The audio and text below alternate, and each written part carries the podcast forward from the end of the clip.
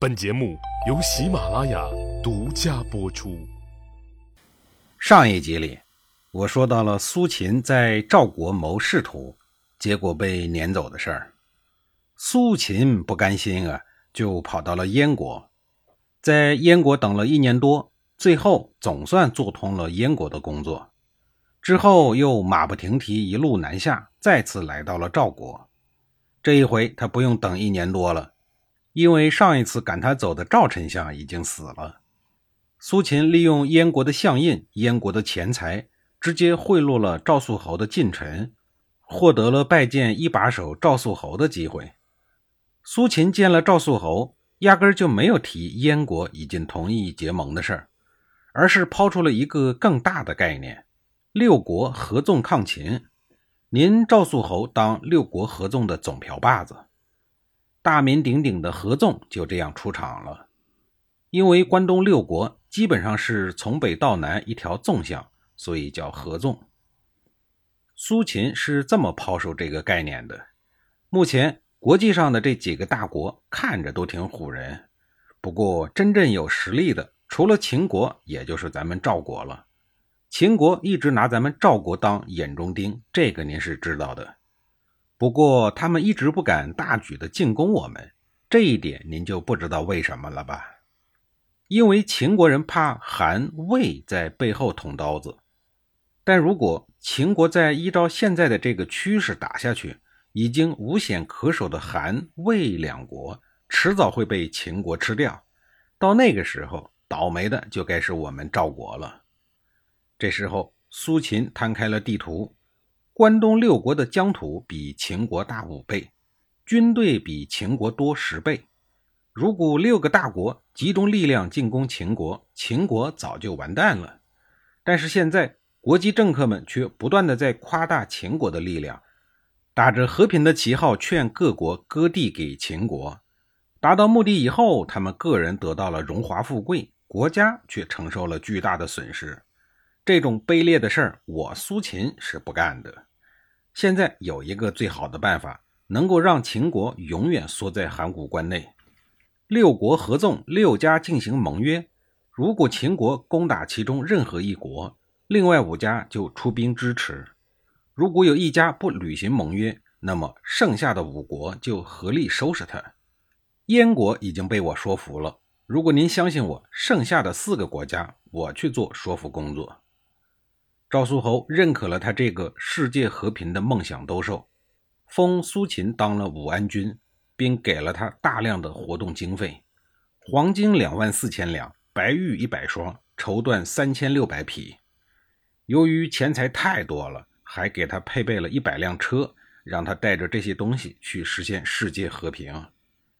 大概念的梦想当然需要如此大手笔的投入。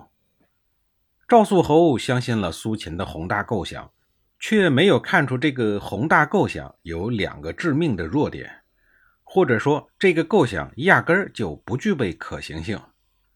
第一，目前受到秦国威胁的始终只有他们接壤的韩、赵、魏三家，剩下的三家根本没有实质上的忧患，尤其是秦楚两国，人家还世代通婚。这些年，魏国被秦国打得够呛，韩国也开始天天的提心吊胆。但是秦国到底有多可怕？东方大国齐国是没有概念的。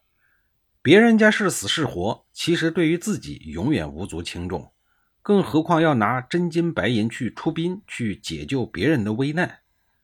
第二，相约出兵相当的不靠谱。比如说，秦国攻打魏国的消息传到各国。最近的韩国两天后才能知道，最远的燕国一个月才能得到信儿。各家在动员武装力量，半个月又过去了，再派大军赶过去，战事已经结束了。而且更重要的是，每家其实都有观望的心态，万一自己还没出兵，别的国家就帮助魏国打退了秦军呢。再说了，我要是被蒙不出兵，那五家还真能收拾我吗？不见得吧。道理和刚才分析的一样，谁会为了别人的利益而掏自己的腰包呢？而且从最根本上来说，如果从消灭或牵制秦国的战略角度来说，让山东六国结盟，远远比不上联合韩国、魏国，在与秦国西边、北边的少数民族势力结盟。因为秦国攻韩国、魏国以后，那几个方向的势力可以参考围魏救赵，而且打下来的地盘，自己也可以从中受益。政治交易中拿利益说话，永远比所谓的盟约要靠谱。不过，即便你们联盟了，人家秦国也不怕你。秦国的地理优势这个时候显现出来了，函谷关、武关直接就把韩、楚、魏三国拦在了外面，北面与西面又没有什么有威胁的势力存在，所以秦国本身就能够天然的粉碎这种所谓的联合反秦论。《过秦论》的作者贾谊说过：“亡六国者，六国也。”其实他说这话很结果主义，不过呢，也不能怪他。我国古代几千年的发展一直不重视逻辑链条，他仅仅看到了后来山东六国不断的内斗，让秦国捡了便宜，却忽略了为什么六国会内斗，而秦国为什么可以捡便宜。六国内斗的根本原因在于各家都有各家接壤的国家。各家也各自都有眼前要考虑的实际利益，眼前的一块肉永远比一年后的一头牛靠谱。在乱世，永远没有五年规划、十年战略这回事儿。这就好像心理学家在做实验后得出的结论：往往大部分穷人家的孩子眼皮子浅，总是忍不住要吃奖励的那一块糖。而富人家的孩子往往就能抵制住诱惑，看得更长远一样。我在这儿没有任何歧视的概念，说的是一种研究现象，大家不要打我啊。这其实是基因由于进化的考虑，是本能的。资源少的一方往往要面对随时随地的资源匮乏。如果这块糖今天不吃，也许明天就没了，就让别人给抢走了。而富人家的孩子往往好整以暇，从容不迫，哪怕是丢了，我还会再弄来一块糖。所以，对于诱惑有很大的自制力。对于战国这七雄来讲也是如此。国际形势变化的太快，都不是省油的灯。合纵不是说不可以，但只能说它并不代表着六国最广大人民的根本利益。六国不断的内斗。或者说，七国不断攻伐的博弈论的最终演化，就是最强的那一个最终会吃掉那六个。